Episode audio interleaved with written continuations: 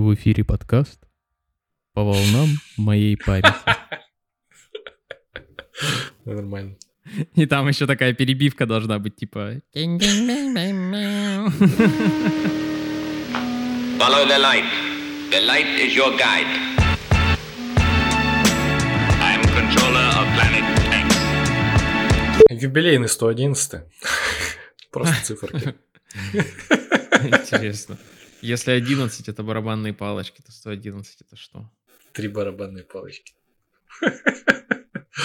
Я про юбилейный, знаешь, почему подумал? Я с утра просто э, тренировку себе устроил и включил, э, чтобы отвлечься от всего, что вокруг происходит, э, горящий бензовоз. Слушаешь? Нет?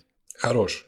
Ну, вот это поп- поп-культурная вот эта вся история Толочев, Елистратов и Пивоваров Паша. Вот, типа, что там выходит, там... Я не сериалы, успеваю за ними. Ну, то есть я подписан на А. иллюстратора. э, иллюстратор.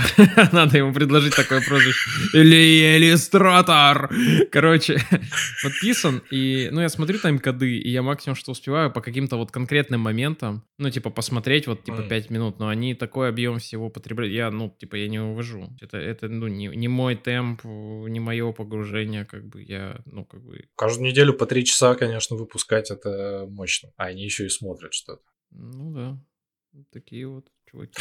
Так вот, и это я к тому, что, в смысле, у них юбилейный 69-й вышел. Вот. С какой стороны не посмотри, как говорится. А, ну да, типа 111 тоже прикольно. Три барабанные палочки. Да. Три барабанные А. палочки, это если бы Юра был.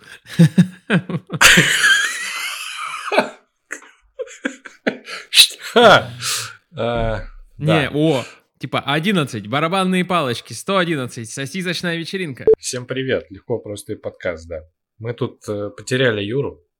Юра устал. В принципе, у всех э, достаточно сложный, сложный период. Поэтому Юра такой... э, Когда прошлый раз записывался, слишком проностальгировал про то, как было. Очень хорошо его в этом понимаю. Вот. И решил пока не записывать. Вот. Поэтому мы вдвоем с Серегой сегодня. А Серега тоже уставший с февраля.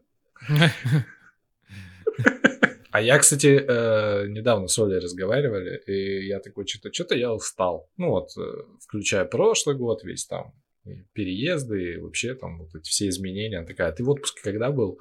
А у меня есть приложение, которое, типа, ты туда вбиваешь всякие штуки, отмечаешь, что ты делал последний раз. Ну, прикольно посмотреть, типа, там, там бензин, например, как заправляешься, как часто тоже, например, трекать можно. Вот, или про отпуск, там, поездки, там, все такое, пил, когда пил. Ну, вот я такой, э, в 21 году в августе. После этого, ну, прям тол- только выходные, если. Которые я охраняю, но это. Но вот прям как-то не, не получалось уходить на долгий отпуск. Сегодня у нас большая дата. 6 лет э, с момента запуска продаж э, марафона рассылки про то, как делать долгие проекты. Один год из этих шести он, конечно, не работает, потому что в том году мы MailChimp подключили, но зато живет в виде книги. В виде во всех форматах. Электронном, бумажном, аудио. А ты, ты, ты, ты читал этот отзыв? Ну, типа, где кто-то захейтил мое, мое чтение. Ну, я в целом все отзывы читаю, но, возможно, этот еще не успел. Что там? Ну, типа, Э, который на Литресе, что ты что-то как-то неправильно читаешь. Это не Литрес был, это вот э, как этот вот кинопоиск для книг. Букмейт. Че-то... Нет, я имею в виду база данных, типа, есть там, где отмечаешь, забыл, короче. называется. Да, Lifelip, да. Вот, и там, да, там, типа, из серии. Ну, у чтеца голос такой, как будто он, типа, гопник какой-то там. Здесь. Хабаровская. Сразу... да. Ты сразу приосанился. Да, да. Ну, Да, так, и- так, так и есть. Короче, решили сегодня поговорить о том, чего, чего произошло за эти 6 лет, с тем, о, о- о чем мы писали тогда. Вот. Стали ли мы молодцами? Сергей, стали ли мы молодцами? Тебе еще, кстати, я помню, ты говорил, когда мы книгу выпустили, у тебя был, а, была такая, не знаю, претензия или страх, как это правильно сказать, когда типа к тебе приходят такие, ну ты ж, блядь, ты же это вот, на обложке, что ты, что ты? На обложке. Камень. На обложке. Че я? Это же не про то, что мы стали молодцами, преисполнились в своем познании и написали книжку. И мы, когда именно собирали книжку, мой формат, ну, как бы мой заход на формат был, что это настольная а, книга, которой можно возвращаться под запрос, и я сам к ней возвращаюсь. Я не стал молодцом. Это одна из заслуг книги. Потому что ты, когда работаешь, когда ты себя раз в неделю бьешь по рукам, что типа это слишком молодцовый совет, слишком молодцовый формат, ты как бы от этого отучаешься, и это становится характеристикой скорее классной. Ну, то есть вот эту молодцовость где-то оставлять. А второе, что, ну, она точно помогает э, как бы идти по светлому какому-то пути. Ну, в смысле, ну, какому-то, как сказать, то, что там написано, точно помогает мне быть э, лучше и М. какие-то, и, и делать, блин, долгие проекты, прости господи. А ты э, какой последний раз там или пару ра- сценариев, при каких, в каких сценариях ты ее использовал? Типа такой, надо посмотреть, что.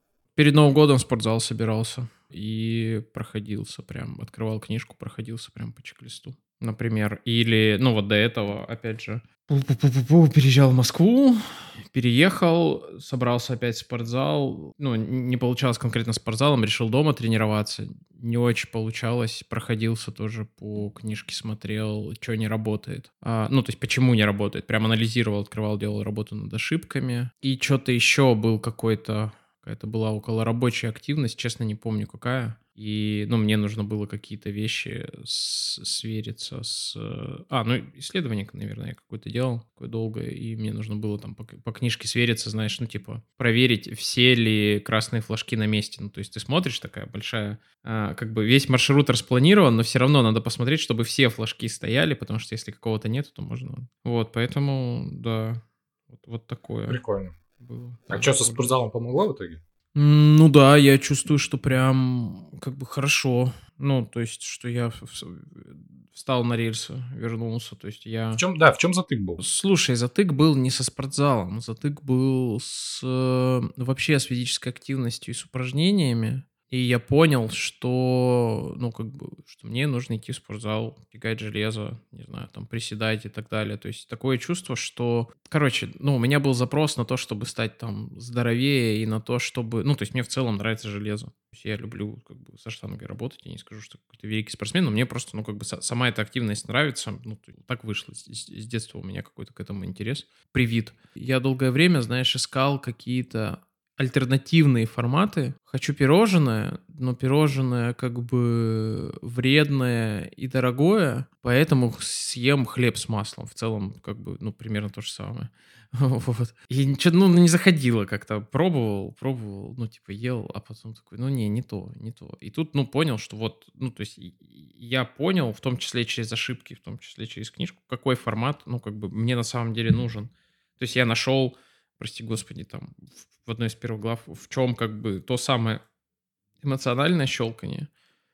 Вот, я понял, как может быть выстроена рутина, ну, какие-то барьеры нашел, то есть там один из главных, как бы, больших э, барьеров, ну, два было, один маленький был про то, что я давно ушел из спортзала, и у меня, ну, просто не оказалось полного комплекта спортивной формы. Ну, и плюс, ну, когда ты студент, ты можешь ходить в, в мерчевых, как бы, растянутых футболках в спортзал и не париться, вот, и в кедах-скрипучках. Потом, ну, когда тебе, там, условно, 30, ты уже, ну, мне, во всяком случае, было такое, что я такой- у меня были какие-то другие запросы, ну, и этого не было, и нужно было решиться потратить на это, как бы, деньги, пойти и прям потратить, то есть я вот прям взял жену, пошли в торговый центр, затарились прям вот спортивной, как бы, формой, я выделил себе на это бюджет, предварительно договорился сам с собой на все эти траты. Ну, и это, это то, что меня, ну, там, иногда останавливало даже пойти на площадку. Вот. А второе, про то, что ты, когда возвращаешься в зал после долгого перерыва, с очень большим психологическим сопротивлением сталкиваешься. Когда ты, ну, условно приседал, типа, там, 120,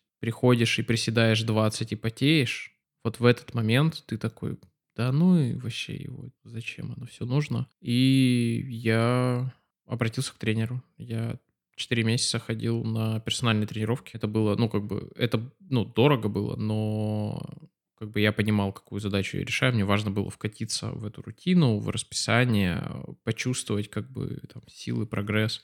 Плюс, ну, у меня состояние здоровья сильно изменилось, мне нужны были, ну, нужно было какое-то сопровождение, потому что не понимал, как тренироваться. Ну, и вот я вот с этим как бы разбирался, и важно, что я пользовался даже, знаешь, не столько прикладными какими-то инструментами, но и много читал книжку про фундамент, ну, то есть понимая, а, что через какое-то время мои занятия в спортзале начнут упираться, ну, питание, сон, какие-то там, психологическую адекватность и так далее. Я вот на это какое-то внимание старался. Ну, пока полет нормальный. Ну, то есть конкретно сейчас в, в моменте я немножко снизил градус тренировок в угоду рабочему проекту, но я просто подобрал целеполагание, что на самом деле я хочу хорошо и подтянуто выглядеть в 50 и в 50 ходить в спортзал как привычку, а это значит, что это вообще другой... Ну, то есть это значит, что там условно в 30 я могу пропустить 2-3 недели или не прогрессировать. То есть важно, вот то есть я, я к другой цели иду и как-то вот подотпустило. Ну и немаловажный фактор, что спортзал, конечно, в соседнем дворе оказался. Это прям вообще, это такой бонус, это такой кайф. Супер прикольно. Ну да. Какая-то такая история у меня. Классная история. Слушай, ты вот сейчас про это говоришь, э, что читаешь, и я вначале подумал, что там типа можно вычитать, а на самом деле сам недавно что-то... Во-первых, у меня книг не осталось, ну, из-за всех переездов, как-то так получилось. А, Ну, Я тоже, кстати, все раздарил. Прости, что я врываюсь, но я раздарил все, у меня на полке нет книги. У меня в офисе только стоит книга, которую я Мгм. коллеге подарил, и она в корпоративную библиотеку ее поставила. И я поэтому... Ну, и на рабочем столе она у меня не лежит, и я, ну, забываю про это иногда. Потом никто не напоминает, и я такой, о, точно, есть же книжка еще. Или там договор на роялти надо подписать, и я такой, о, вау, точно. Да, и я, собственно, тоже из вторника забрал. Я в какой-то момент такой пришел, такой, да вам все равно уже не надо. Вот, и, и за- забрал оттуда. А Она там, ее так, мне кажется, уже все, кто хотел, перечитал. Вот, и тоже какие-то советы смотрел и удивился, типа, знаешь, неузнаванию. Такой, типа, «А это мы писали? Вот из этой серии, потому что раньше, ну, в какой-то момент, когда все выпускали, так задрочили этот текст, что уже ты такой, типа, уже вот читаешь абзац и знаешь, что будет через три. А здесь такой, ого, ого. Прикольно то, что я на все это смотрю и понимаю, что инструментарий где-то где меняется, ну, типа какие-то советы, там что-то что-то продолжается. И это показывает, что тема живая. Вот, это нравится. Мне нравится воспринимать это как э, записки с экспедиции. Ну, то есть это большой проект. Мы пошли, ну, как бы ковыряться в теме, углубляться в нее, что-то пробовать, типа, на себе и так далее. Оставили вот такие записки. Ну, как бы путевые заметки. И, ну, как бы они причесаны, чтобы другие люди могли их читать. Но в остальном это вот фиксация очень конкретного пути. Я уверен, что если бы мы сейчас пошли уже, знаешь, по тем же даже следам, ну, то есть с теми же задачами, с тем же заходом, то... А, ну, мы бы не пошли с теми же задачами, с тем же заходом, потому что этот путь пройден. То есть мы бы ставили по тому же маршруту какие-то другие уже себе акценты. А второе, что мы бы, конечно, иначе бы на это смотрели и строили. Ну, и это, типа, супер нормально. Да, так это так сейчас и происходит. Я же как бы занимаюсь тем, что я хочу его перевыпустить на какой-то другой платформе. Сейчас что-то там а, пересобираю, чтобы это не было похоже ни на первую версию, ни на книгу, ну, по понятным причинам. Вот, и много чего поменяется, и самое интересное, что я когда вот какие-то там за основу беру, смотрю, что мы написали, у меня главная претензия была типа к тону примеров, Хм.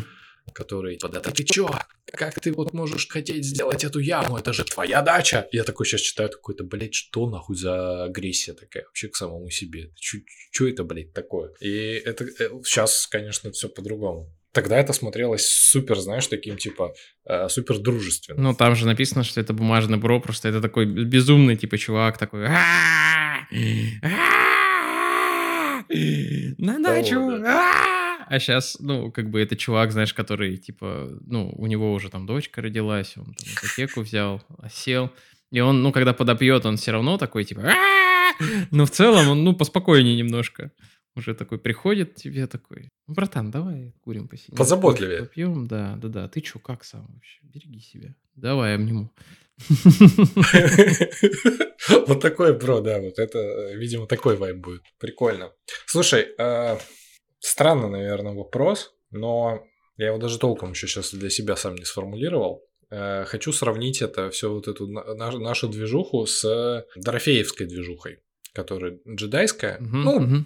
Так. там книга, здесь книга. Вот, просто Не, ну я- Макс вообще очень продуктивный, у него там и блог, книжки, ну, в смысле у него очень много продуктов, в смысле он вообще не... я- меня знаешь, что меня удивляет, как он не устает копаться в этой теме и с таким, ну, во всяком Мгм. случае, не, хотел сказать с энтузиазмом, ска- скорее с такой энергией как бы продолжает об этом говорить. Да, это круто, я этому завидую, потому что после этого курса я сразу такой, ну, а еще я фильм снимаю, а вот пивко, чуваки, это еще до бани не дошел. Мы молчим, обрубили. Есть ли у тебя впечатление... Короче, когда Дорофеева читаешь, ты такой, типа, ну, это какая-то его методика. Вот, а то, что мы написали, это как будто такое лоскутное одеяло, нет? Нет такого ощущения? Это мой В загон? смысле, что у него цельная картина... а, То, что это его как будто картина. Ну, слушай, это в любом случае, да, типа картина автора. Ну, не, ладно, не в любом случае, но в большинстве случаев, да, это картина автора. Ты вообще, когда в этот жанр э, заходишь, ну, то есть оказывается, что это примерно одно и то же содержание, то есть это какой-то ограниченный круг э, инструментов и подходов, но которые просто под разным, как бы, соусом, с разной подачей э, преподносятся. Знаешь, как будто это такой кулинарный конкурс, когда вам всем отдают, одни- ну, один набор ингредиентов, и ты можешь какие-то не взять, но вам их нужно по-разному подать. Типа 42 блюда из картошки. Ну, как бы, и, конечно, это его картина с его бэкграундом, и тут важно под его аудиторию, с которой он как бы работает, и под эти запросы адаптировано. И, конечно, у нас это лоскутное дело, потому что изначально, ну, как бы это есть два чувака, которые смотрели, а что вообще происходит, что они видят вокруг. То есть э, это особенно заметно в рассылке, когда, ну, как бы есть полянка, по которой мы там гуляем. Какие-то штуки там повторяются, какие-то штуки как бы в первых, последних письмах могут как бы в параллель вообще даже, да, идти, ну, не противоречить, наверное. Но это же нормально, это смысл формата, что ты должен, ну, не то, что должен, а что читатель, наверное, хочет кого-то, с кем у него резонирует как бы тон. Совет-то в целом понятный, и большая часть, э, ну не большая часть, но есть очень много отзывов, которые говорят, что это очень понятные советы, но они почему-то в этой интерпретации начинают работать. И с этим как бы подходом. Важно, тут я уже, знаешь, ну типа как методист скажу, ну то есть в смысле я выйду из позиции человека книге отнесенного, а войду в позицию человека, который образованием занимается. Знание — это как бы, ну, первая ступень такой иерархии образовательных результатов. Ну, одна из первых, ладно. Намного важнее понимание, потому что именно это ключ к переносу этой, этих знаний и этой информации в другие сферы. И самое главное, именно это ключ к переводу этих знаний в, в практику и в деятельность. Тут на самом деле, ну, то есть не принципиально, какие подходы вы используете. Это типа на, на птичьем сейчас уточнение, типа вы там смотрите на таксономию Блума, да, там вы там а, смотрите на, не знаю, на какие-то а, циклы Колба или еще что-то, вы смотрите на концепции развивающего обучения или еще что-то, ну, то есть, но очень многие эти педагогические, тем более методики работы со взрослыми, андрогогические, сводятся к, к пониманию. Потому что человек, он может очень много вещей знать, но он может их не осознавать и не понимать в полной вере. И как бы все вот эти соусы и подачи, они нужны ровно для создания понимания. Знаешь, как эксперименты в школьном курсе физики. Мгм. Прикольно. Ну да, тут э, хорошо, что ты вышел в другую позицию. Слушай, а что надо делать, чтобы это типа стало 100-тысячным бестселлером, например? Как ты думаешь? Книжкой, в смысле, 100 тысячным бестселлером. Да, Вообще, да, самый да. простой способ сделать из этого 100 тысяч, это, конечно, выйти на YouTube. Ну, на- на- в какой-то, в смысле, давай так, на условный YouTube, в смысле э, какой-то формат, который легче укладывается в пользовательскую рутину. А, тиктоки. Читать рилсы. книжку и даже Мгм. читать письма, ну да, да, да. Залететь в ленты вечернего скроллинга. Ленты вечернего. Тогда, сна, кон- Хорошо сказал. Ну, так- тогда, конечно, ну, то есть, типа, 100, 100 тысяч намного легче. И, скорее всего, ну, то есть, и так как с чтением, ну, очень многих людей, ну, не то, что затруднение, мне не нравится это. Давайте так, очень много людей сейчас работают пиши-читаями. Они сидят в офисе, читают письма, документы, пишут письма, документы, и ты им говоришь, а хочешь для отдыха что-то почитать? Ну, то есть вот у меня тоже работа, на которой, ну, просто бывают дни, на которых я там 400 страниц текста за день, типа, сложного как бы адаптирую, и я, ну, типа, при всем желании вечером, ну, типа, за книжкой, ну, мне сложновато будет отдыхать. Поэтому, ну, я что-то смотрю. Ну, как бы сделать из этого 100 тысяч, вот, можно так, например. Или там, не знаю, сделать э, выступление как какое-то или программу образовательную и про- прокатиться с туром. Тоже 100 тысяч как бы проще будет набрать, чем книжками. Вот. А если ты хочешь сделать книжку 100 тысячную, то эта задачка даже не то, что со звездочкой, а это задачка со звездой. В смысле, ну, как бы, что я узнал о, о книжном рынке, что бестселлеры, ну, как бы настоящие бестселлеры, не когда ты на Литресе и Озоне получил плашку бестселлер, легко и просто такая есть даже не одна, а, а когда ты, ну, типа, знаешь, настоящий бестселлер, это, ну, значит, что ты должен быть уже какой-то селебой, и значит, если ты хочешь сделать из этой книжки 100 тысяч, тебе нужно написать еще минимум 3 последующих, вот, и просто находиться как бы в, в этом поле, быть не одним из, ну, это моя гипотеза, я не до конца понимаю, как книжный рынок работает. Ну, что-то вот как-то вникал, смотрел. Так вот, нужно быть не одним из авторов с одной книжкой, а нужно быть э, как бы одним из, э, ну, не топов майн, но хотя бы одним из э, топ авторов, в смысле, в этой теме. То есть, когда ты включаешь как, как, какую-то, там, не знаю, как, как это называется, self-help, короче, категорию, да, вот это популярная психология. Там, типа, автор с одной книгой, автор с одной, тут, о, автор там с пятью книгами, с шестью. И тогда, конечно, там, одна из последующих твоих книг, наверное, может рассчитывать на поддержку как бы издательства, на поддержку читателей и так далее, и в том числе как бы через новые книжки вовлекать аудиторию в старую. Ну, это копаться надо в теме, конечно. Вот что. это Откуда уже... у тебя запрос на 100 тысяч? Это просто, ну, мне интересно было. Что думаешь? Ну, мне кажется, деятельность вообще по-другому должна быть организована. Ну, то есть, э, как бы... Угу. Я до сих пор э, не свыкся с мыслью, что подкаст слушает сотни человек. Тысячи вообще-то. Пара тысяч. Ну вот, ну то есть, типа, я не свыкся с этой мыслью, потому что я выступал и как спикер, и когда рокером был, тоже выступал в залах. Ну, то есть я видел, ну, как бы вот, перед, когда перед тобой, типа, сидит 100 человек в зале, ну, это вообще, ну, как бы вот я не 100 человек тебя слушают, ты такой, нихера себе. Вот 100 человек меня сидит, слушает. Когда их сидит 300, в смысле, ты что-то говоришь, ты уже такой, чего? Ну, в смысле, это прям толпа. Когда ты там в зале, в клубе выходишь на сцену, там 700 человек в зале, ну, ты себя прям рокером уже ощущаешь на 700 человек. А тут ты дома, ну, как бы сидишь, что-то трешь, люди, ну, тебя, тебя люди слушают. И они не просто, типа, знаешь, рядом были, на, очень скучная вечеринка, они прям сознательно зашли, включили. Кто-то еще и на бусте, типа, денег закинул. Я вот, вот с этой мыслью не могу свыкнуться. Ну, то есть, а когда там 100 тысяч человек, ну, это как-то вообще совсем по-другому про это надо думать. Ну, я, я видишь, я несколько раз, э, не, не несколько раз, несколько, ну, я несколько раз, наверное, несколько лет назад свыкся с мыслью, что я как бы, я перестал теш, тешить себя надеждой и иллюзией, что я умею делать популярные вещи. Ну, то есть я могу делать вещи, которые могут стать популярными. Это точно не моя компетенция. То есть это, ну, просто вот отдельные люди, которые мыслят, ну, которые смотрят на содержание, да, говорят, о, вау, вот это вот, мне, мне очень нравится, что сейчас у нас, ну, как бы в компании, в которой я работаю, у нас в этом смысле есть четкое разделение ролей, например, с пиаром. Они такие, вот это можешь, ты такой, ну вот это могу, и вот это. Они такие, о, вот это прикольно, оказывается. И ты такой, да, реально прикольно. Ну, то есть у нас вообще иногда мнение диаметрально, да, ну, как бы, или какие-то ты штуки сделал, а они как-то вот, ну, так преподнесли, упаковали, да, вовремя, что раз, и оно, ну, как бы пошло и стало массово. И я вот, ну, как бы, знаешь, в позиции человека, который, ну, типа, сидит в цеху, делает какие-то штуковины и не могут обрести популярность. А могут, ну, как бы не обрести, ну, и я просто, ну, как бы понимаю, что это, что это не моя вотчина. Ну да, да, я про, про то же самое. Сейчас домонтировал Тимур Жабарова его смысл последний. Там был э, Роман Мандрик. Знаешь такой скиллкап, который?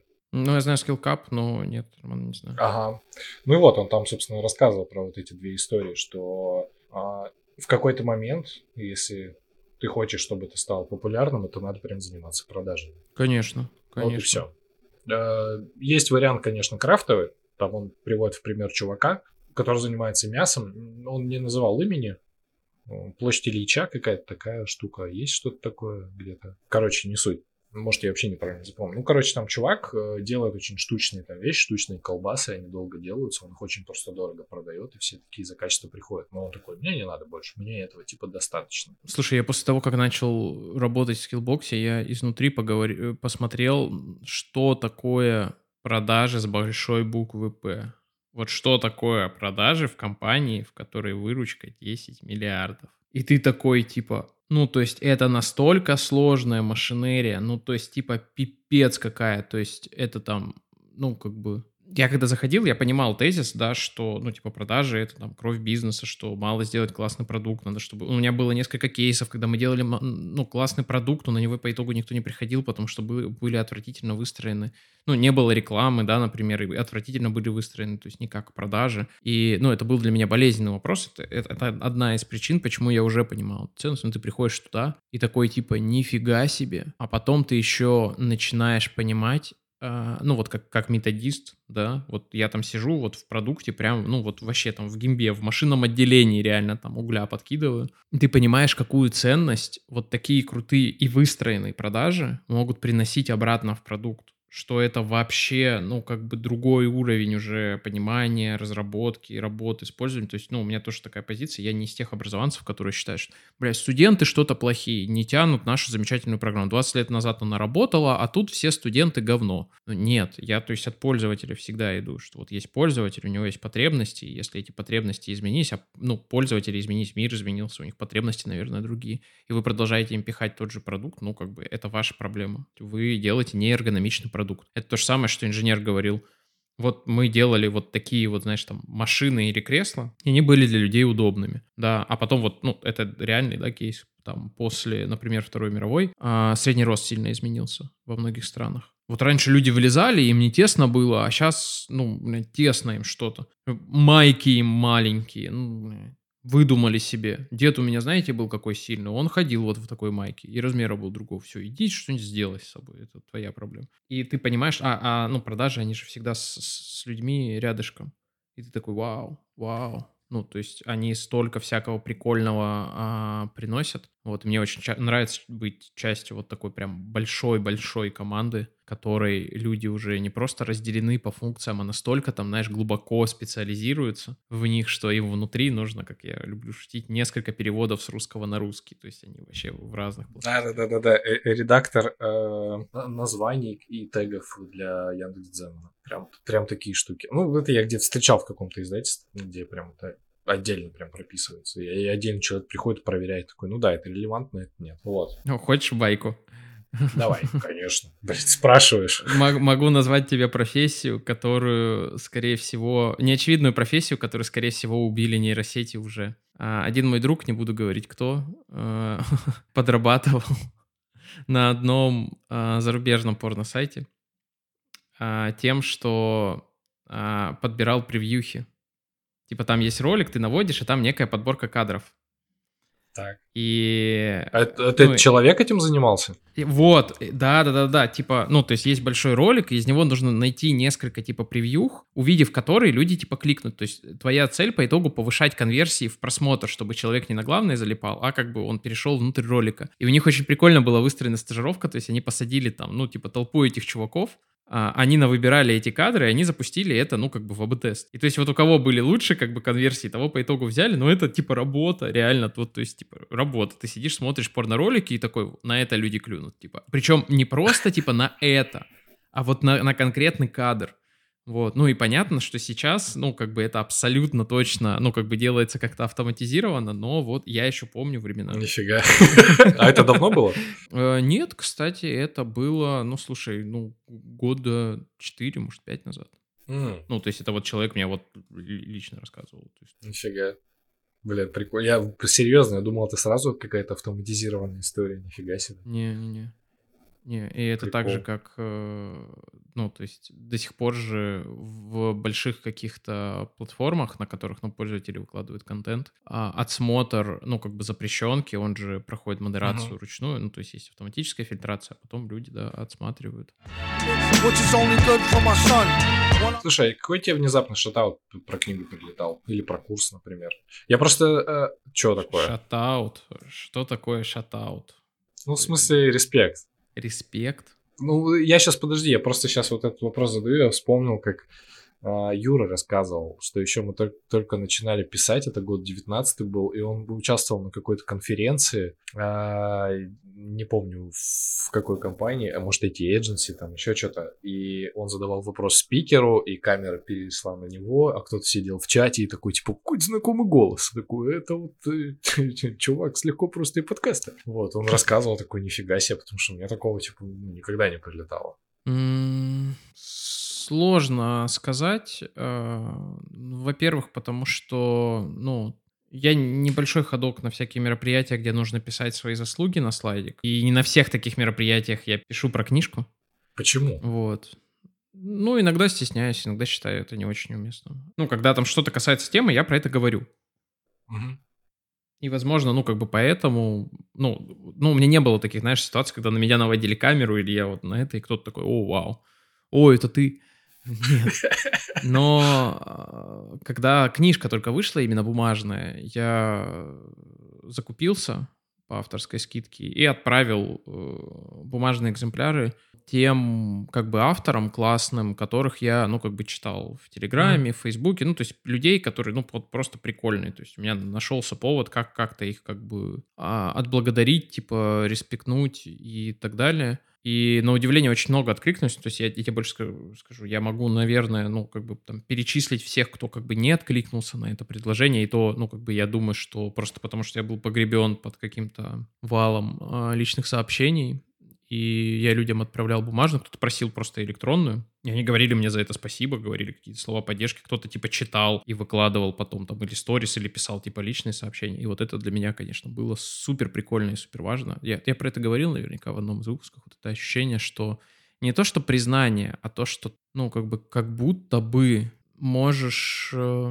ну, то есть можешь людям вот, вот так вот, ну, типа, респектнуть, как будто это, это, типа, больше не про то, что ты получаешь признание, а про то, что ты можешь, ну, как бы у тебя есть еще такой инструмент дать признание. Э, Единственное, я в определенный момент, я сначала, ну, как бы закупился, раздарил, и потом я такой, о, надо еще книжек купить, по это подарить. И я начал стесняться эту книжку дарить, потому что я понял, что, ну, есть люди, которым у меня рука не поднимется этим людям дарить книжки про долгие проекты, потому что я должен, типа, прийти к ним, упасть на колени и сказать «teach me».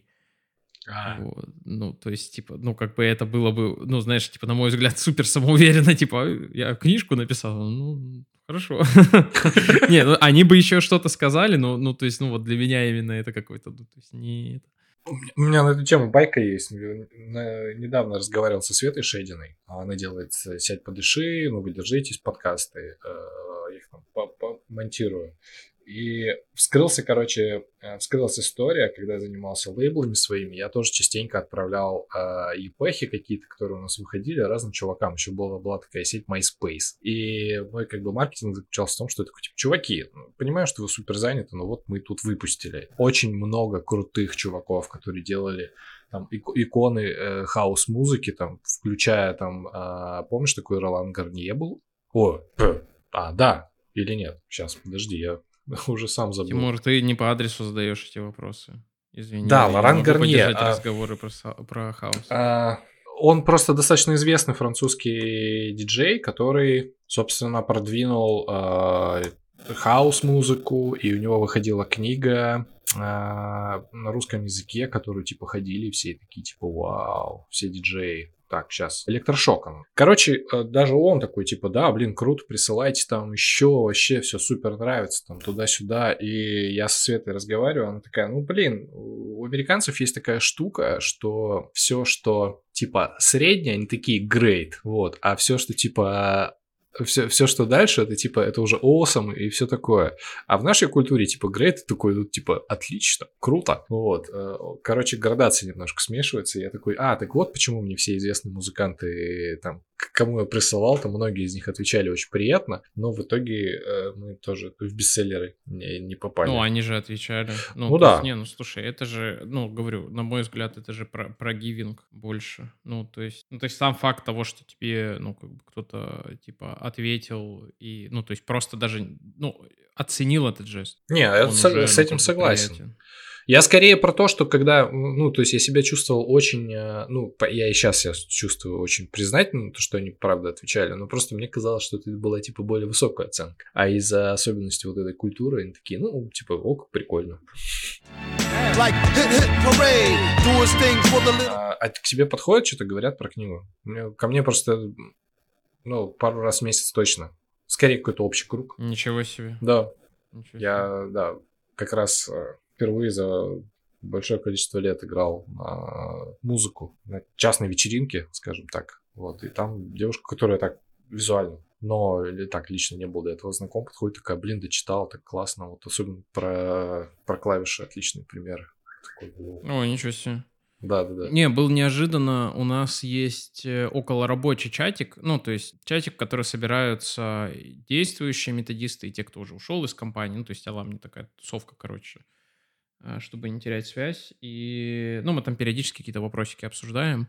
Я отвечал на какой-то вопрос и употребил, ну, типа, выражение, по-моему, то есть, типа, подкаст э, ожиданного, то ли еще что-то такое. Ну, как-то вот так я, типа, что-то сказал. Это байки. И мне кто-то из коллег такой, блин, а я бы, говорит, вообще бы послушал, типа, говорит, и часовой, и двухчасовой подкаст, в котором ты какие-то вообще байки травишь. Я говорю, блядь, ну, чуваки, типа, и, и там какие-то лайки появляются. Я говорю, чуваки, ну, типа, э- это вообще не проблема, если что. Типа, вот ссылка, мне коллеги такие, о, вау, ничего себе. То есть, мне впервые в жизни кто-то сказал, вау, Нифига. ты реально пишешь подкаст? Я пошел слушать. И такой, блядь, реально, типа, чего? Реально. Вот, вот это было для меня супер неожиданно, потому что я как бы, знаешь, типа, пошутил, немножко самоуничижительно, а коллеги такие, да ништяк. Тема вообще. И, ну, это, это было приятно, неожиданно. Мне еще э, внезапно прилетало от дизайнера Гоши, с которым мы работаем, сейчас делаем несколько проектов. И он также работает с Тимуром Жабаровым. Мы, кстати, вместе с Гошей делали для Тимура вот это вот исследование про, про, про короче, осознанность для подростков. И какой-то у них там, ну, тоже текущий проект есть, и он такой скидывает с зума э, скриншот, и там у одной из э, участниц э, разговора там на задней полке такой прям красным отметил. Вот книга, смотри, книга. Я, кстати, обожаю вообще эту историю, когда я смотрю, ну, я на зумах на каких-то больших, или я смотрю какие-то лекции, и вот люди, когда вещают на фоне книжных полок, я всегда разглядываю, что там стоит. М, А, и, ну, типа такой, о, вау, типа вот это ништяк, вот это прикольно там, вот это, о, вау. Или, о, есть люди, знаешь, которые вещают на фоне больших книжных шкафов, на которых стоят, ну, типа, вообще как какие-то прям, ну, билетристика какая-то, просто количество. Блин, прикол. Еще у нас, конечно, сообщество же сформировалось. Надо же тоже про это как-то. Это же тоже удивительно, на самом деле. Мгм. Чат до сих пор есть там какой-то, который породил большое количество и и мемов, и Дмитриев, и... Да, есть выражение «гора родила мышь, чат породил Дмитрия». Если вы Дмитрий, оставьте комментарий к этому выпуску. Если хотите им стать тоже. Ну да.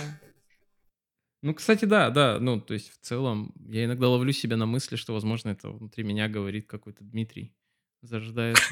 Слушай, а, вообще про сообщество, да, можно поговорить, потому что в определенный момент это была прям важная часть как бы жизни. В смысле, там же бурлила жизнь. Типа, это пипец. Ну, то есть я помню, что я посвящал в день, ну, какое-то прям очень ощутимое количество времени тому, чтобы читать, что происходит. То есть и это был... Ну, знаешь, есть какой-то личный интернет, по которому ты ходишь регулярно, и это был... Ну, это занимало значительную часть моего личного интернета. Если бы экранное время могли считать по чатикам, то там был бы... Ну, то есть по, по страницам, по чатикам, то вот это, это точно было бы в топе. Ну, блин, вот, ну, 6 лет прошло. Чатик же появился, мне кажется, в одном из первых Сразу. писем.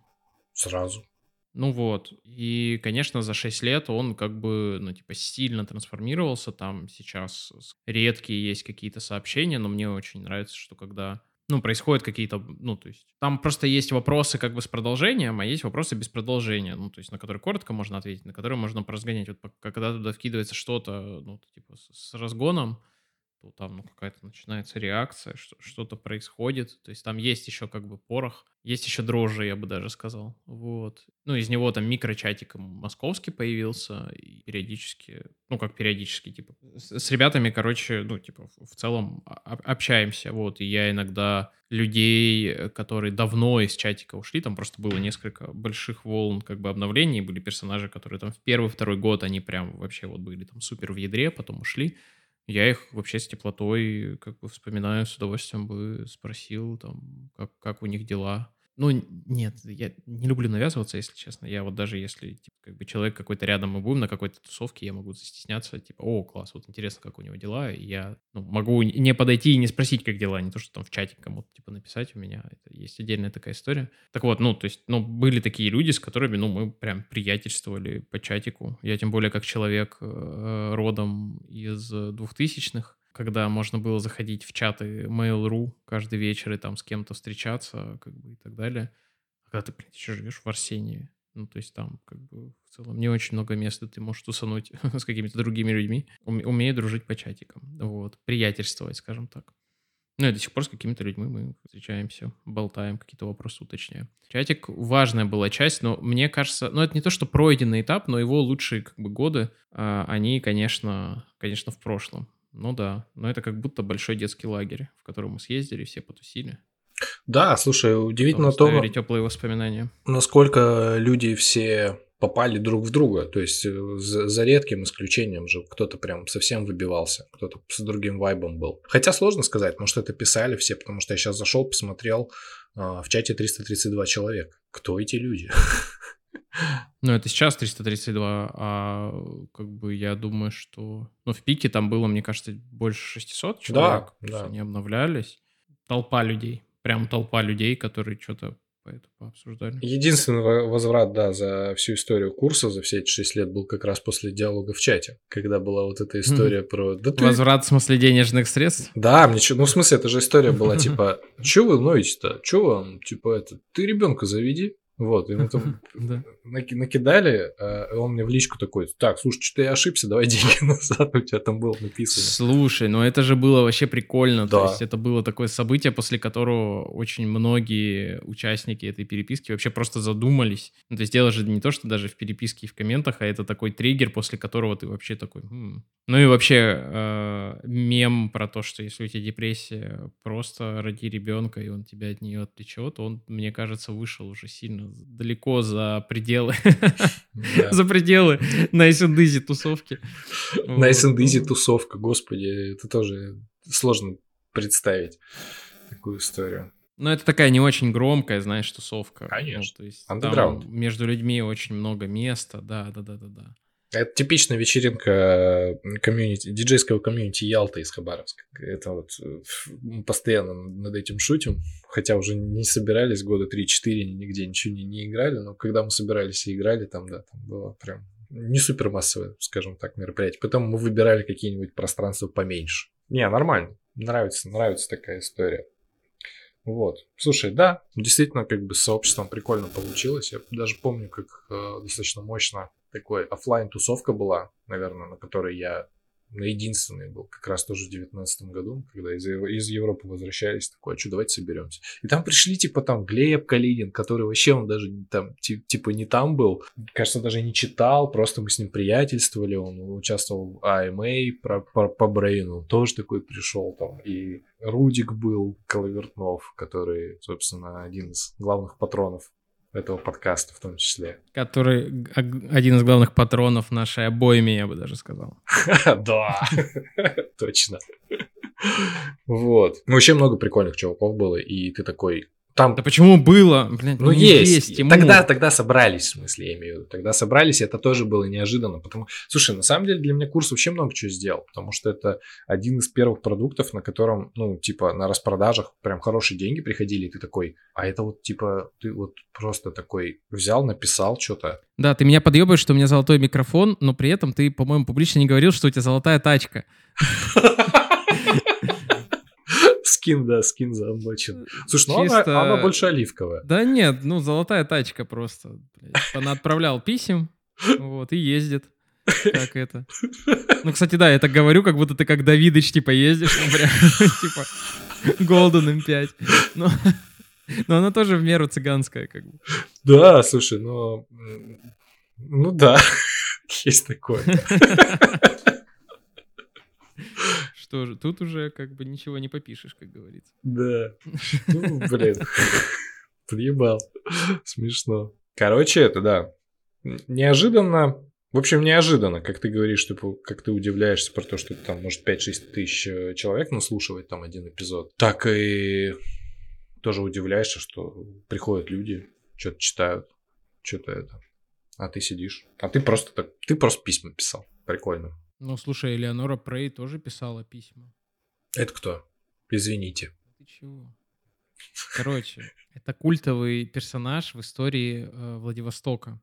А, А. ей еще памятник стоит.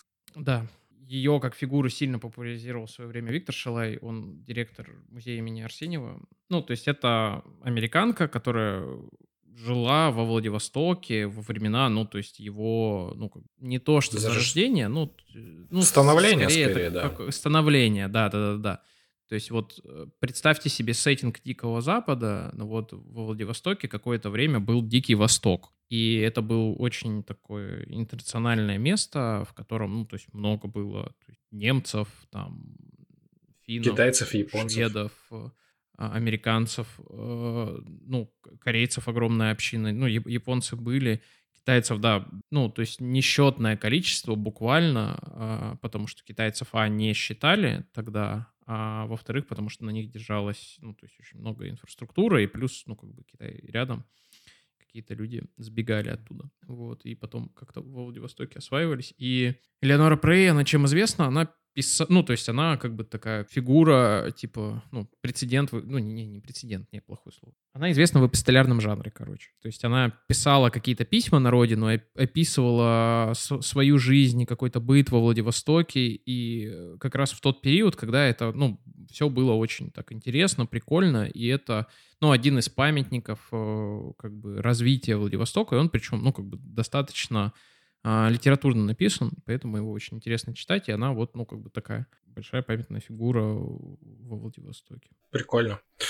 Не знал про, про нее, все-таки, да, я вспомнил, но не знал, что она вот как-то так. Письма Элеоноры Прей с супер какими-то огромными тиражами изданы Ты в читал? России. А, я читал, я не скажу, что я большой фанат, а, но это прикольно. Особенно меня одно время проперло сильно же по истории Владивостока. Мгм. Ну, и Дальнего Востока, и Владивостока. Я просто, ну, короче, я читал, это классно, но я небольшой фанат. Есть просто, ну, как бы дальневосточные какие-то аспекты, которые меня там, ну, сильно торкают, в которые я больше потом ушел, но я смело могу, как бы, рекомендовать, и я думаю, что я порекомендовал. И, кстати, мне кажется, что на YouTube можно точно, как бы, по этому запросу найти одну из каких-нибудь там, ну, там, лекций, там, на, на час-два, в которые вам какие-то, ну, там, хайлайты дадут. Вот, кстати, это, ну, такая штука, э, по поводу которой во Владивостоке я так немножко сожалею, может быть, а, что внутри города а, есть очень классные а, камерные очень мероприятия, культурные, про историю Дальнего Востока, может быть, про культуру, какие-то вот очень, ну, такие, ну, правда, очень приятные э, мероприятия, как бы принадлежность к которым а, для меня была очень важной частью жизни вообще, не только во Владивостоке, она позволяла, ну, как бы в том числе ощущать, знаешь, ну, типа, единение с местом. Ну, то есть, что ты здесь, типа, не просто в декорациях каких-то, а это, ну, вот какая-то земля со своей историей и так далее, и так далее. И мне так жаль, что, ну, как бы, что все это очень очень камерно, что я не могу людям как бы сказать, а вот, ну вот посмотри, вот здесь на YouTube там какой-то пример или еще что-то. И дело даже, знаешь, не в формате, а в том, что эта информация, она вообще супер, ну какая-то вот э, закрытая. При том, что это, правда, очень, э, очень интересное э, место э, своей историей. Э, Я так говорю, ну, то есть не потому, что я там вырос, а потому что, ну, это одно из моих, как бы, увлечений, фак- ну, и потому что, ну, это правда, типа, это уникальная какая-то штука. То есть, э, например, ну, то есть вы можете просто почитать про такое образование, как Дальневосточная Республика, и оценить, как бы, всю степень необычности того, что может происходить на Дальнем Востоке. Ну, то есть это все как будто бы какое-то, ну да, отдельный мир, отдельный сеттинг. У Леонида Бляхера есть классные книги. Блин, Леонид Ефимович, вообще one love, э, потрясающий человек, обожаю его. Да, ты, ты имеешь в виду его именно художественные произведения? Я... Нет, я... и- Нет, нет, исторические скорее. То есть а, я, я недавно, ну, в смысле, вот там буквально месяца два назад сидел просто в простой неформальности, работал, там есть библиотека у них, смотрю, такой, типа, блюхер, что какая-то обложка не похожа на, ну, на остальные, такой беру и понимаю, что это, типа, этот, господи, а, фантастика про попаданца. Да, блин, они вообще такие прикольные. Ну, то есть, типа, он говорит, что это мой вообще guilty pleasure. У меня, у меня все эти книжки, ну, как бы я их все покупал, все читал. их я много? просто, типа, подарил. Ну, их несколько, да, да, да. На Ридеро у него они издаются. Они очень прикольные, а, то есть и он, ну, то есть он вообще, ну, ученый, он там вот в экспедиции ездит, изучает эту территорию, то есть он вообще, ну, достаточно крупная фигура, в смысле, как э, ученый, ну, в области социальных гуманитарных наук, и он достаточно хорошо знаком с историей Дальнего Востока, и поэтому вот эти его книжки про попаданцев, они простенькие, ну, в смысле, сюжетно и литературно, но они прикольные, то есть там есть какие-то вот детальки, особенности, ну, то есть вот условно, как бы, они даже, нет, там, они не то, что даже про попаданцев, ну, то есть они э, про исторических персонажей, у него одна есть про попаданцев, Вот я ее читал, они видимо. про исторических персонажей, но ты же понимаешь, что, ну, этот исторический персонаж, ну, как бы, что это произведение не историческое, что, ну, как бы через эту призму там смотрит автор. И плюс, э, кстати, вот у Леонида Ефимовича, кстати, Бляхера, есть на Ютубе несколько очень классных лекций про развитие Дальнего Востока, и через его, как бы, ну, то есть его восприятие жизни, его любовь как бы к этому пространству, она там настолько сквозит, что это уже превращается из какой-то именно, знаешь, информационного какого-то сообщения про то, что было вот так, в какую-то прям проповедь дальневосточную. М, И, и я счастлив, что во время обучения в Тихоокеанском государственном университете у меня было несколько возможностей к Леониду Ефимовичу на лекции попасть, на какие-то там курсы лекций, там какие-то вещи с ним, может быть, лично а, обсудить коротко. Он вообще потрясающий. Это одна из, ну, мне кажется, главных фигур в моем, знаешь, становлении и мировоззрении. Ну, то есть вообще прям обожаю его. Да, мне тоже очень нравятся его лекции. Что-то давно публичных как бы не было.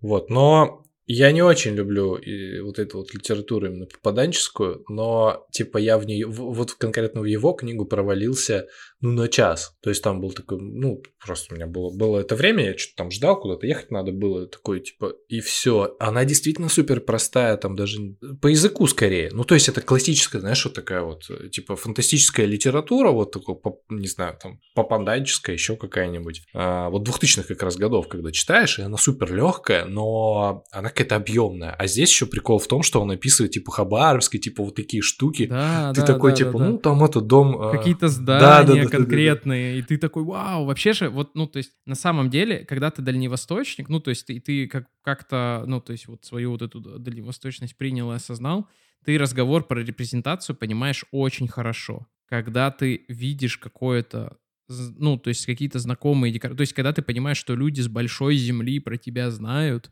и ты такой, типа, ничего себе, ты прям чувствуешь, как что-то, типа, ёкает в груди, не потому что, типа, меня увидели, а потому что ты, ну, как бы чувствуешь себя вписанным, да, вообще в эту картину, потому что как будто бы ты выходишь, как бы, когда ты приобщаешься к культурным каким-то ар- артефактам или историческим, ты как будто вы- выходишь на какую-то центральную площадь, а потом возвращаешься куда-то к себе вообще в, далекие-далекие какие-то выселки. Вот. И в этом смысле, конечно, его книжки, да, отдельным шармом обладают дальне- дальневосточников. Да. У нас была, помню, идея как-то его затащить, но мы что-то это, как-то мы отбросили эту идею. А ты говорил, что мы не потянем. Да, да, мы не потянем разговор с ним, он нас... Это не формат подкаста. Ну да, да, есть чуваки, которые сразу в лекции переходят. Ну, Ну, нет, дело даже не в лекциях, ну, просто, ну, я не считаю, что... что мы можем с ним сидеть. что это мой, кали- мой, мой калибр собес- именно собеседника. Ну, то есть фанбойствовать не хочется, а, хочется и послушать, и как бы, ну, я просто, ну, то есть вот я не понимаю, о чем, ну, вот в формате именно подкаста Леониду Ефимовичу было бы интересно от меня, да, там, ну, со мной поговорить, да, конкретно. И был у Данила Поперечного подкаст с Куклачевым, Пропустил. и он охрененный. И он за время подкаста, в смысле поперечный, сказал слов 30. наверное. А, нифига. Прикол. Ну, то есть, и типа он, ну, что-то как-то представил, задал какие-то вопросы, и Куклачев, ну, то есть просто начинает... А оторваться невозможно вообще. Ну, то есть это один из тех моментов, когда паузу поставить невозможно. Мгм. и ты просто понимаешь, ну, как бы вообще... А он, знаешь, он как на исповедь вообще пришел, а он еще, ну, такой, как бы, ну, открытый какой-то такой, знаешь, светлый человек с каким-то таким мировоззрением, он большую жизнь прожил. ну, И ты слушаешь и слушаешь, реально. Ре- Вот прям сидишь, боишься спугнуть, понимаешь, что даже если поставишь паузу, потом же можно включить, но уже вот как будто это. И это очень ценное ощущение, во всяком случае, для меня. И я помню, как э, оно у меня с музыкой бывает, и я очень скучаю по именно по альбомам. Как формату. Ну, то есть сейчас же, видишь, много, часто треки выпускают, да. И я помню, когда выходил э, Random Access Memories Daft Punk, я шел с, с- с университета и такой, ну, типа, и я включил, и я вот пока его не дослушал, я не мог просто выключить и остановить. Ну, просто ты такой, типа, ни хрена себе, реально волосы назад. Ничего себе. Я слушал, ну, уже в сознательном возрасте, альбомами, э, когда бегал в спортзале. Ты такой приходишь такой, ну, я сегодня бегаю, вот сколько альбом идет. Или два раза. Ну, в зависимости от того размера. Вот. Это, это прикольно прям было. Там что-то какая-то жизнь происходит, ты вообще целиком в музыке, потому что ну, ты- это, все стены, зеркала в поту от тебя. Вот, а ты бежишь. В то время я был крупным мальчиком, 120 с чем-то килограмм. Вот, поэтому такая история. Не, ну, кстати, подожди. Про формат. Мы же про ЛПП сегодня Да. разгоняем. Про движуху на SNDZ, как ты Ну, сказал. На SNL тусовку, да. Ну, то есть подкаст это же как бы последыш э, курса в этом смысле Натоптыш. тоже, ну, то есть потому, потому что, ну, то есть были какие-то разговоры про книгу, которые в целом можно было попробовать, ну, которые мы все равно записывали, можно было попробовать их потом выкладывать.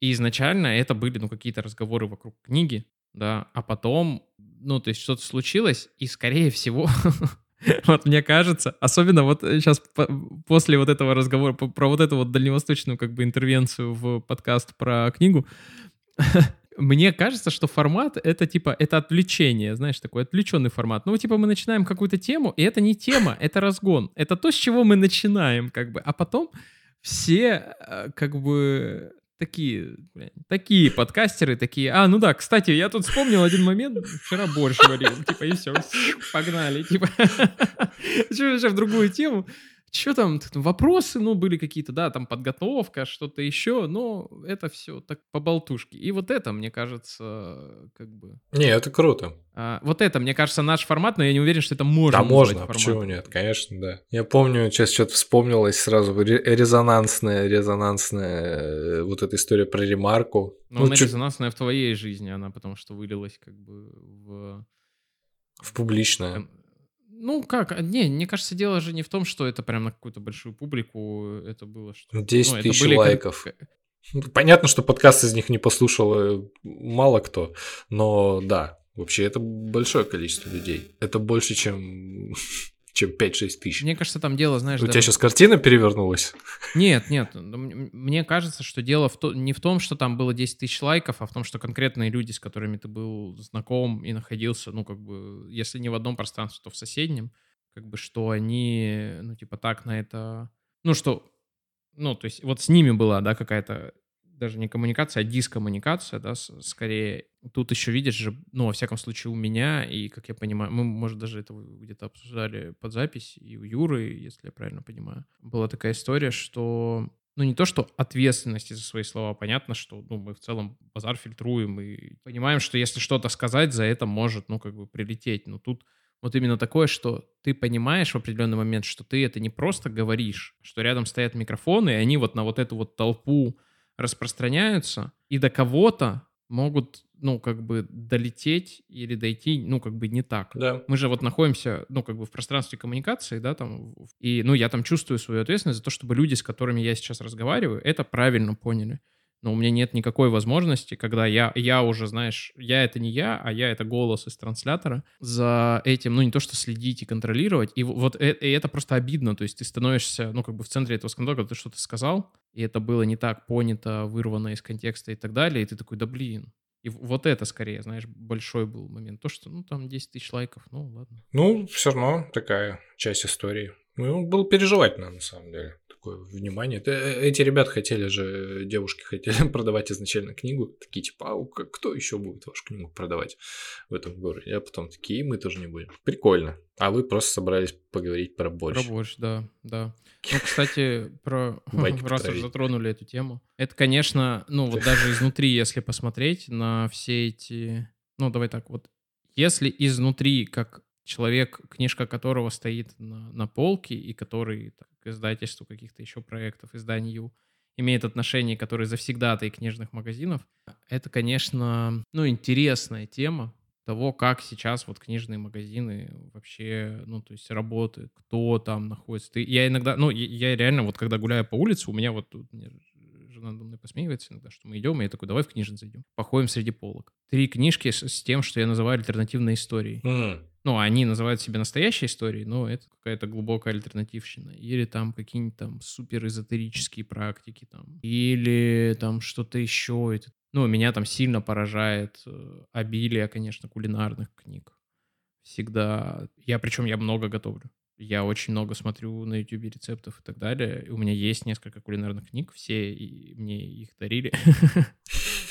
Вот. И ты, ну, как бы, ты просто, как бы, через книжный магазин, мне кажется, ты, ты как будто заглядываешь в, в жизнь, ну, типа, других людей, с которыми ты находишься, ну, физически в одном пространстве, но вот эти, знаешь, вот эти полки, когда ты стоишь за полкой, не знаю, какой-то, комиксы, а он стоит за полкой эзотерика или еще что-то, и ты такой... Еще иногда, когда совсем много времени еще учебники смотрю или для школьников какую-то литературу по подготовке там вот. Ну, я там еще что-то могу вычленить как человек с образованием связанный, но мне...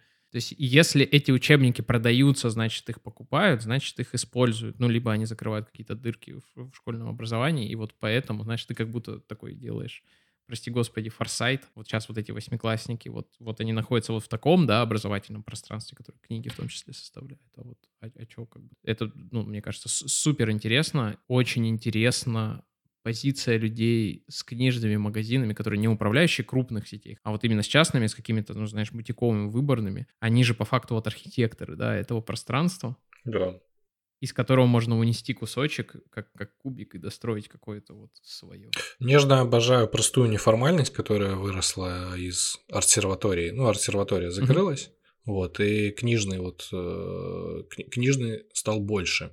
И после него, конечно, когда ты заходишь в какой-нибудь э, книжный мир на Ленина, на площади, ну, большой, ты такой, типа, «О». Потому что там, ну, типа, там прям обилие всего, а вот в неформальности ты сидишь, и там такой, вот здесь урбанизм у нас, здесь у нас там философия, здесь там вот такая вот художечка, и ты такой, господи, я бы все прочитал. Вот, это, конечно, прикольно. Слушай, а ты спрашивал в книжных э, свою книгу? Ну, а скажите, а, а ну, завезут? нет, конечно, не спрашивал, но иног- иногда... А чё? Почему, конечно? Ну, то есть я просто не понимаю, какое, какое действие там. Какой следующий шаг, если мне ответят «да», а, или нет. Ну да, «Покажите». но я иногда, ну, когда гуляю по книжным, я если... Ну, я, я хожу вот в эту стойку с популярной психологией, ну, просто понимать, что там происходит, как бы посмотреть. Я когда нахожу там книжку, я ее, конечно, куда-то несу потом на выкладку. Как-то ее делаю повиднее. Я у тебя этой шалости научился. Вот, это как будто бы такая пасхалка для своих. Вот. Да, партизанский маркетинг. А я писал, я писал в Читай город, типа, ребят, туда-сюда, типа, а как можно? И такие, это, ну, это главным, надо там в Москву в офис. Я Ну, слушай, написал, они промолчали. Когда книжка вышла, я, мне кажется, в ВК магазинов 200 частных нашел. Всем им просто, ну, то есть в личку написал, купите нашу книжку. Я тебе больше скажу, я вот в Владивосток, когда приходил в какие-то прикольные места, которые мне нравятся, Ага. не хотите книжку положить? Ну, то есть вот мы же, помнишь, с, Димой договаривались, в парикмахерской наша книжка лежала, в которой я стригся. Да, да, да, да. Слушай, ну это прикольно, потому что вот когда я работаю в этой простой неформальности, у них там есть коворкинг, то есть сидишь, работаешь, а по ходу дня заходят персонажи, у меня книга есть, как вам ее поставить? И они такие, они все колоритные, Такие, у них очень интересные темы их исследования. Вот, возможно, это даже... худ- Ну, вот ты такой, типа, вот, а мы так же, получается, да? Вот. Немножко навязчивые персонажи. Ну, мне, видишь, и я с этой позиции вырос. А, не, не из этой позиции вырос, а в смысле вот с, с такой ролью вырос, потому что, когда ты играешь рок, ты в определенный момент такой, «Э, мы тут песенку послушайте, пожалуйста. Да. Вот диск. Диск. О, мы когда записали с э, Гасиендой первый сингл, мы выдумали вообще супер пиар-ход. Мы напечатали визитки, красиво оформленные, на обратной стороне которых был QR-код.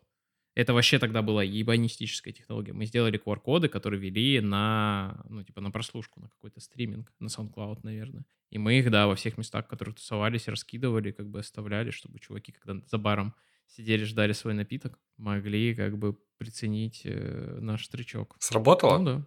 Сколько-то набрали прослушиваний. Ну, мы прям сильно заморочились, типа, с первым синглом. Ну, то есть, чтобы хоть кто-то нас, типа, послушал. Вот. А потом, когда делали уже эпиху готовили, был Максирок Фест, а, в рамках которого там отбор участников был... Ну, то есть, была передача на Радио Восток России с Максимом Малковым. Привет ему большой, кстати. И всем организаторам Максирок Феста низкий подклон. Вообще одно из величайших событий, мне кажется, в жизни Хабаровска было. Ну, то есть, типа, вот представьте ситуацию, когда вот есть радиопередача, ре- буквально радиопередача. Ну, то есть, понятно, что все слушают через интернет. И там включают какие-то, ну, то есть, местные команды дальневосточные. И чуваки из этих команд, их какие-то, ну, там, поклонники, слушатели, они собираются, ну, то есть, типа, в комментариях, ну, то есть там реально в сообществе вот этого Максирока делали, там, сегодня играют такие-то группы, и они собираются в комментариях, и там вот возрождается этот чат Mail.ru, какие-то большие выпуски, мы собирались реально в каких-то там, в антикафе, в заведениях, вокруг, блядь, радиоприемника, реально, вот человек 30, и сидели, обсуждали, ну, то есть там какое-то обсуждение, даже не конкретно же песни, а то есть просто, типа, огромное количество людей. Когда ты живешь на Дальнем Востоке, на котором сколько там людей живет? 4 миллиона. И ты собираешься толпой 800 человек в Хабаровске, в котором 600 тысяч человек живет, с которыми у тебя вообще сходный интерес. Они тоже, ну, музыку какую-то, ну, то есть написали, сделали, то есть они там кому-то респектуют, там есть какие-то локальные, ну, как бы, э, ну, знаменитости. И по итогу, как бы, лучшие вот эти команды по отклику и так далее, они попадают уже на какое-то, ну, на, мероприятие, на большой концерт. Это продолжалось три года, и, ну, то есть вот первый этап, это, да, вот мы как-то как партизанили и выступали, и сильно, как бы, а, нам конкретно помогало, что у нас э, сознательно не было барабанщика, мы играли под драм-машину инди-рок, и мы могли играть на сверхмалых... Как кино? Ну, во-первых, я обожаю кино. Будешь гнать на кино, Не-не, ты вот. Во- Во-вторых, у кино был барабанщик, между прочим, легендарный. Ну, не, электронный звук ударных для кино супер важен, конечно. Смотри, э, ну, мы играли без барабанщика, потому что поначалу его не было, а потом мы как-то вот проперлись по этой теме и поняли, что мы можем играть на сверхмалых площадках с нормальным звуком и легко как бы ставиться. И вот это множество вот этих микровыступлений, они, конечно, тоже как- как-то позволили, ну, какую-то аудиторию собрать. Я не, не буду говорить, что это была какая-то популярность или еще что-то. Ну, просто для кого-то играть, типа как-то тусоваться, это было прикольно. И потом вот радио тоже сильно, конечно, а, си- сильно подогрело. Ну, то есть, и по итогу, да, как, какая-то аудитория была, какая-то кто-то нас слушал. Там, конечно, а, я недавно заходил на SoundCloud, и на SoundCloud там какие-то вообще супер, там какие-то маленькие прослушки, но ты понимаешь, что это эпоха, когда все все слушали в ВК. А в ВК нет счетчика. ВК нет счетчика прослушек. Ну, в том числе, Прикольно. потому что ты можешь просто на другой аккаунт загрузить этот же трек, и это будет совершенно уже другой трек. А есть... э, Давай в Мандим в конец. На завершение что-нибудь. В из Мандим? Поставим. Включим.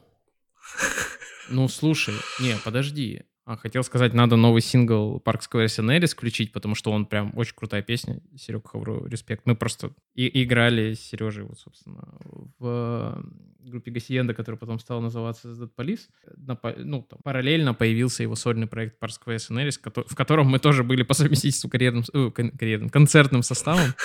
И вот Сережа готовит к выпуску альбом, выпустил второй сингл. Сингл классный. Но мы не сможем его вставить, потому что нам прилетит страйк за авторские права. За Dead Police не прилетит. Ну, можно, да, что-то включить. Ну, зайди на SoundCloud, Dead Police, выбери что- что-то на свой вкус. Не, давай ты. Не-не-не-не, я не... Это же, это, понимаешь, э, это все, как бы, это же мои отпрыски, понимаешь, они все любимые. Вот сейчас меня музыканты поймут. Но самые любимые твои треки — это, сука, неизданные, которые есть в демках, только в демках, которые ну, типа, знаешь, которые тебя еще не задолбало играть, которые тебя не задолбали во время записи и сведения, и которые вот они как, ну, то есть как бы все еще интересные для тебя. И ты такой, вау. Но старые тречки тоже классные. Ну, их просто, их очень мало, чтобы я из них выбрал какой-то прям. Давай тогда всю эпиху. Всю эпиху, да. Они, это что, это, что, это ж инди, там, типа, по 2-3 минуты трек. Не, кстати, вот сейчас погодка такая, вот вообще солнышко выглядывает и прочее, это лучшее время для такой музыки. То есть это изначально, вообще вся концепция группы Гасиенда в начале была в том, что это какой-то супер безответственный э, рачок, под который можно танцевать. Ну, то есть ты наливаешь себе что-то в бокал, типа как-то веселишься, типа, и все. Ну, то есть это что-то вот супер такое лайтовое. И вот когда солнышко, под это ходить гулять, улыбаться или где-то там танцевать дома во время уборки или еще что-то, ехать куда-то. Вообще, прям кайфушки. Рекомендую. Ро- роялти мне не падает с этих песен. Я не из коммерческих соображений сейчас. Да, прикольно. Давно тоже своего ничего не переслушивал. И в какой-то момент, когда это делал, конечно, удивляет тоже из серии, типа, а, это я. Хотя у меня вроде неизданных нет. Ты сказал так, а, что. это я, я давно уже это воспринимаю, что это не я. Ну, а что, связи ну, нет? как бы я... На мне есть какие-то отпечатки той жизни. Ну, пр- блядь, у меня другая была жизнь. Вообще. Ну, то есть, и это дело... Да, я ну, понимаю. ну, фактически там другой человек. Реально. И да, я несу на себе результаты его решений и какой-то опыт и прочее. Это очень прикольно.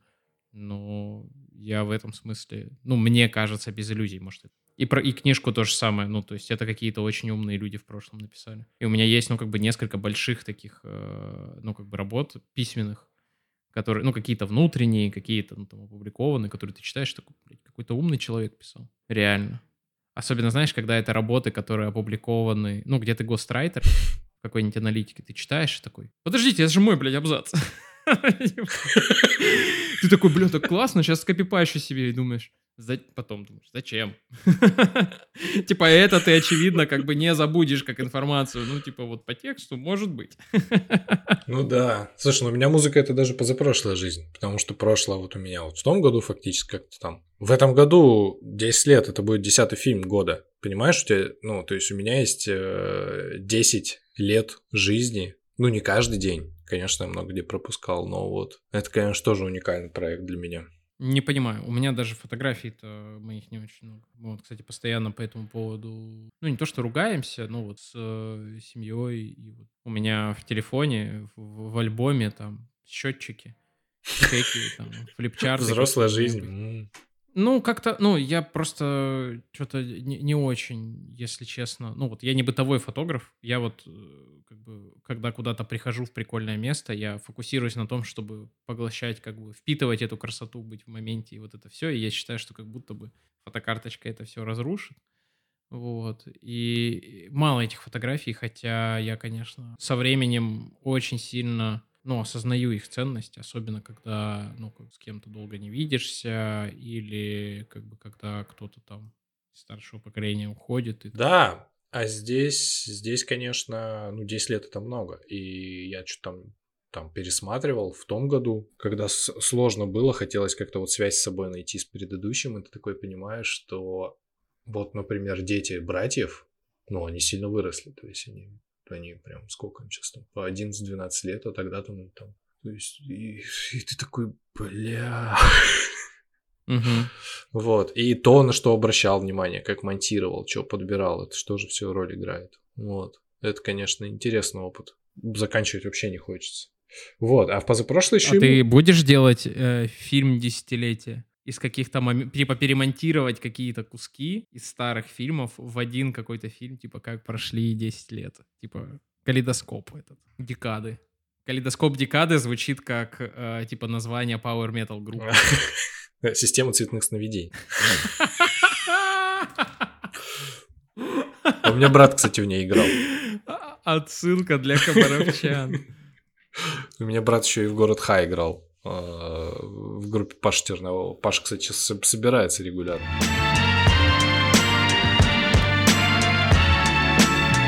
И я вот недавно что-то где-то какие-то... Что-то вообще, в принципе, записывал себе. Так тоже регулярно напоминал, что я умею, что могу. Опять вот это вот какие-то какие коннекты с самим собой. Такой, бля, я два лейбла вел. Ну, понятно, тогда воспринималось как игра какая-то, и там типа день. А сейчас у тебя третий лейбл есть. Какой? Такое просто. А, ну да, на синтезе тусовка, да. Я бы даже сказал, это медиадом, Да, да, да. понимаешь, издательство да. мультиформатное. И тогда, тогда ж курс типа другой был. э, рубля и доллара. И ты такой, ну что там, 200-300 баксов в месяц. Слушай, у нас из... У тебя постановка была типа, что там по долгим проектам, а все это трансформировалось, трансформировалось типа в то, что по долгим проектам, которые были давно. Да, слушай, это круто.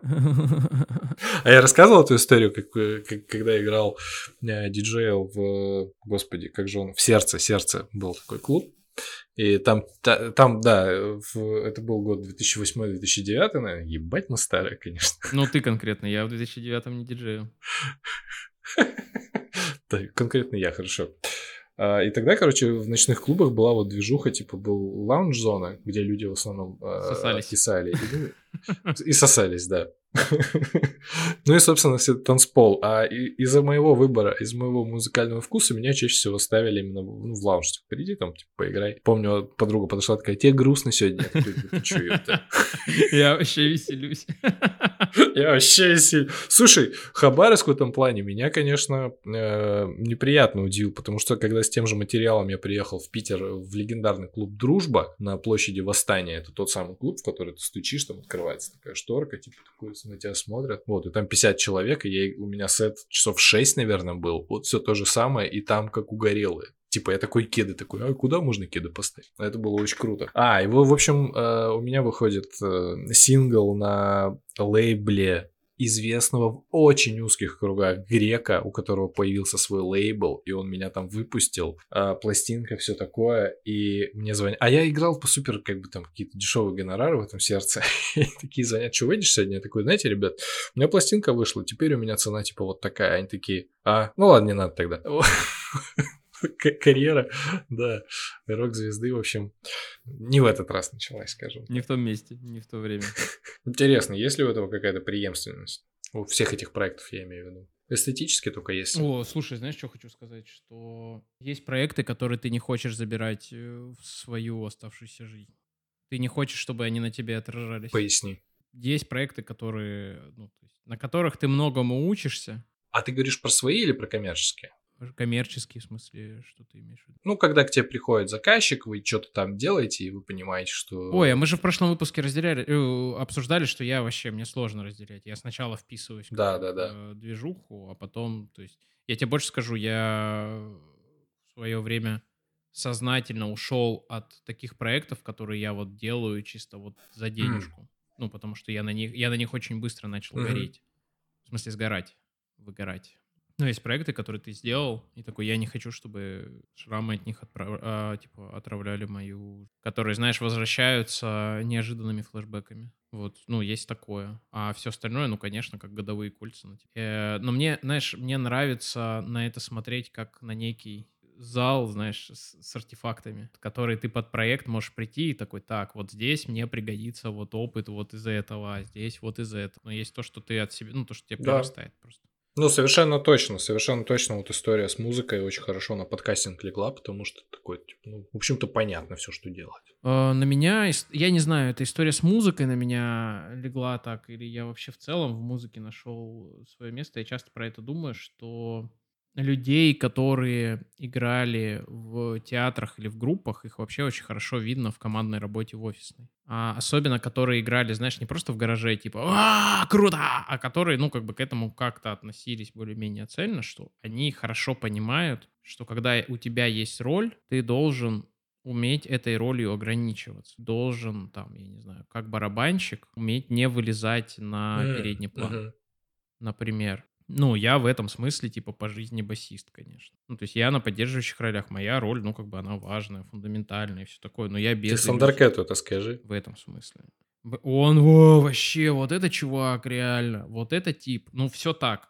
Ну, то есть, ну, я, Я по- я другое, понял, видишь, да, я э, понял. Ну, я, я же себя так восп- воспринимаю, и это очень важная штука. То есть гитариста, который играет на басу, очень хорошо видно по манере игры, потому что он, ну, типа, как бы, ну, немножко другие вещи делает. И это тоже, ну, как бы прикольно, ценно, и это где-то там раскрывается. И вообще в музыке важно многообразие, и многие музыкальные жанры, они строятся на том, что инструменты меняются своими позициями, ролями и так далее. Но я про ролевое мастерство. Да, я понял про то, почему, например, вот эта идея подвергалась критике, когда у нас министр просвещения Кравцов сказал, что в школах э, должны появиться школьные театры, ему сказали, блядь, теплые туалеты, может, во всех школах появятся и прочее, но я, если честно, ну, как бы, я фанат технологии школьного театра, хотя когда я учился в школе, и нас заставляли делать постановки, я, ну, как бы, я в это очень сильно вовлекался, это было нормой. Мне это не очень, как бы, ну, не особо нравилось, да, хотя я это делал. А потом я как педагог через какое-то время понял, насколько это важная штука. Это реально очень эффективный способ объяснить как бы ребенку, что вот ты,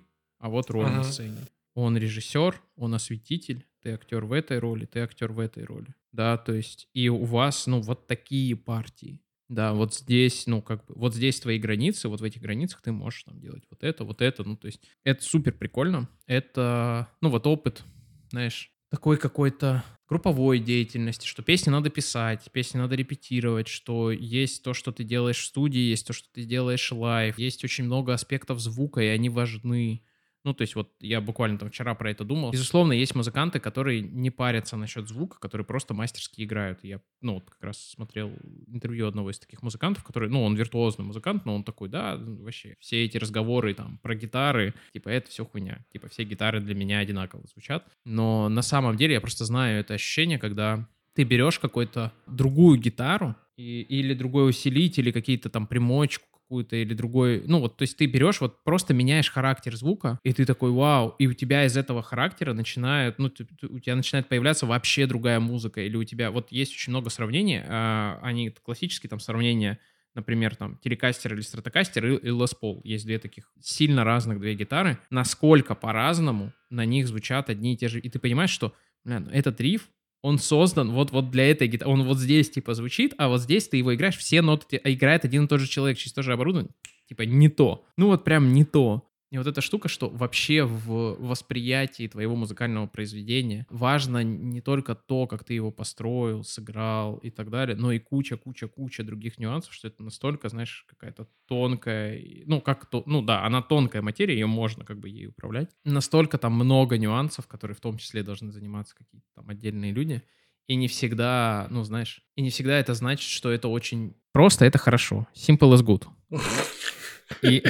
Отсылка за отсылкой. Да, а, и в этом смысле, ну, как бы, очень часто приводят в пример э, там вот эту классическую аккордовую последовательность, да, там до соль ля фа, на котором сделано там большинство поп-хитов, но вы их послушайте, ну, то есть именно не когда их кто-то переигрывает, а сами эти песни. Вот возьмите из этого списка две каких-нибудь песни, 37-ю и 89-ю позицию. Насколько они по-разному звучат, насколько они по-разному воспринимаются, насколько разные они могут давать эмоции да, а, хотя, ну, как бы, супер, конечно, прикольно, и мне очень нравится в этом смысле э, разборы на ютюбе Анна Веленская, по-моему, она, uh-huh. когда она препарирует эти песни, причем мне очень нравится, что она, ну, идет в жанр, когда она разбирает, например, песни группы кино, да, и она говорит, вот здесь как бы, ну вот мы ожидаем вот так, а здесь вот эта доля смещена, и вот в этом аккорде вот такая ступень, и получается вот так вообще, и все работает по-другому. Вау. А когда ты еще понимаешь, что это же можно конструировать, что некоторые люди это слышат. Это же, знаешь, это не малиновый звон, который тебе в уши залетает, хотя вот опять же, Сережа Хавро э, после работы с ним я понял, что у меня, как у музыканта, профессиональных перспектив, ну, как бы нет. Ну, то есть я могу попасть в какую-то классную группу, только если буду с кем-нибудь дружить, с Серегой, например. Потому что, когда человек берет вот так из воздуха, типа, мелодию достает, ну, в смысле, вот просто на ровном месте, и ты такой, чего? Фа! И все. И я понимаю, что этому там можно научиться, но когда, ну, то есть, да, можно это сделать из воздуха, но а потом еще можно над этим работать, как на сложном таким, знаешь,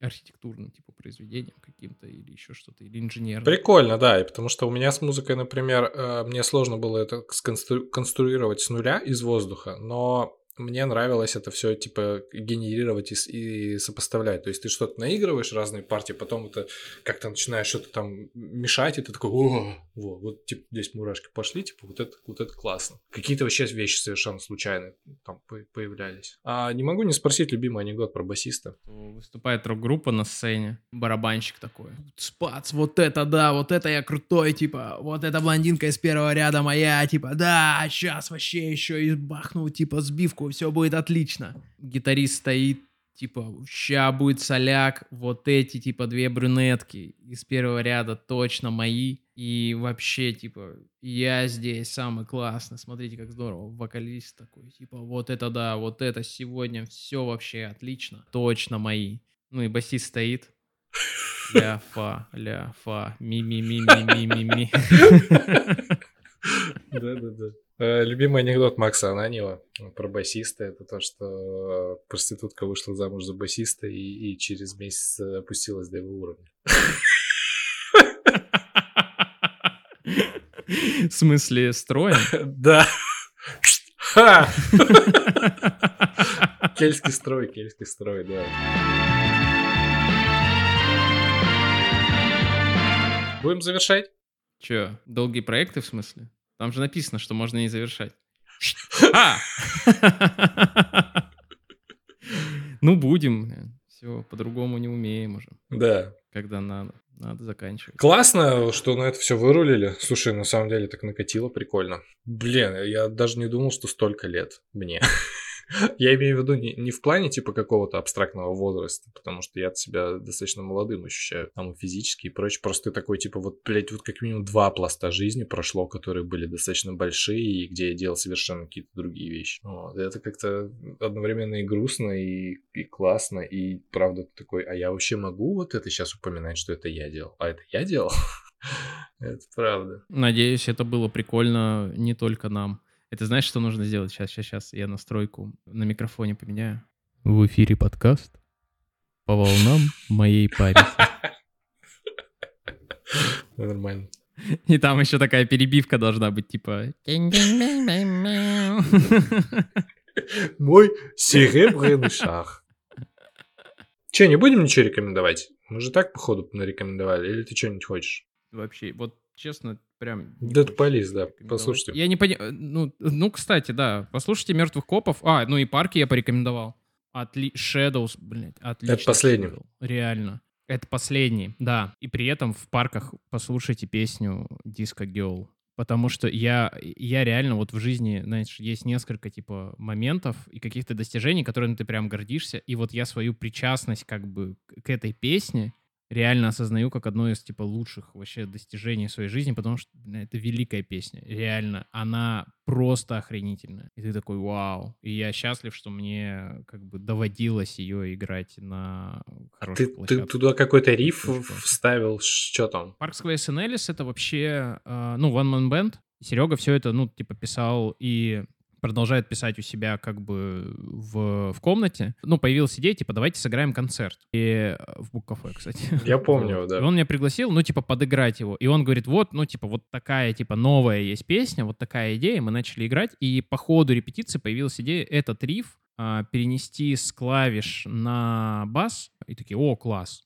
И вот, ну, типа, при первом, исп- вот я live ее, да, впервые исполнял, эта песня полностью, конечно, Сереги, и она вот в записи альбомной, она с измененной аранжировкой, в которой поучаствовал Макс Матюнин, я так понимаю, который долго с парками, и Максим намного более музыкальный и искусный басист, чем я, тут важно понимать, что его вклад в эту песню намного больше, чем мой, я просто, вот, значит, так рядом постоял, прикоснулся. Просто классная, ну, типа, классная песня, ну, то есть, типа, я, я ее играл, я видел, как она э, рождается и дорабатывается, и так как это не моя песня, я ее с удовольствием, как бы, продолжаю э, слушать, и это не считается самолюбованием и дрочкой в зеркало.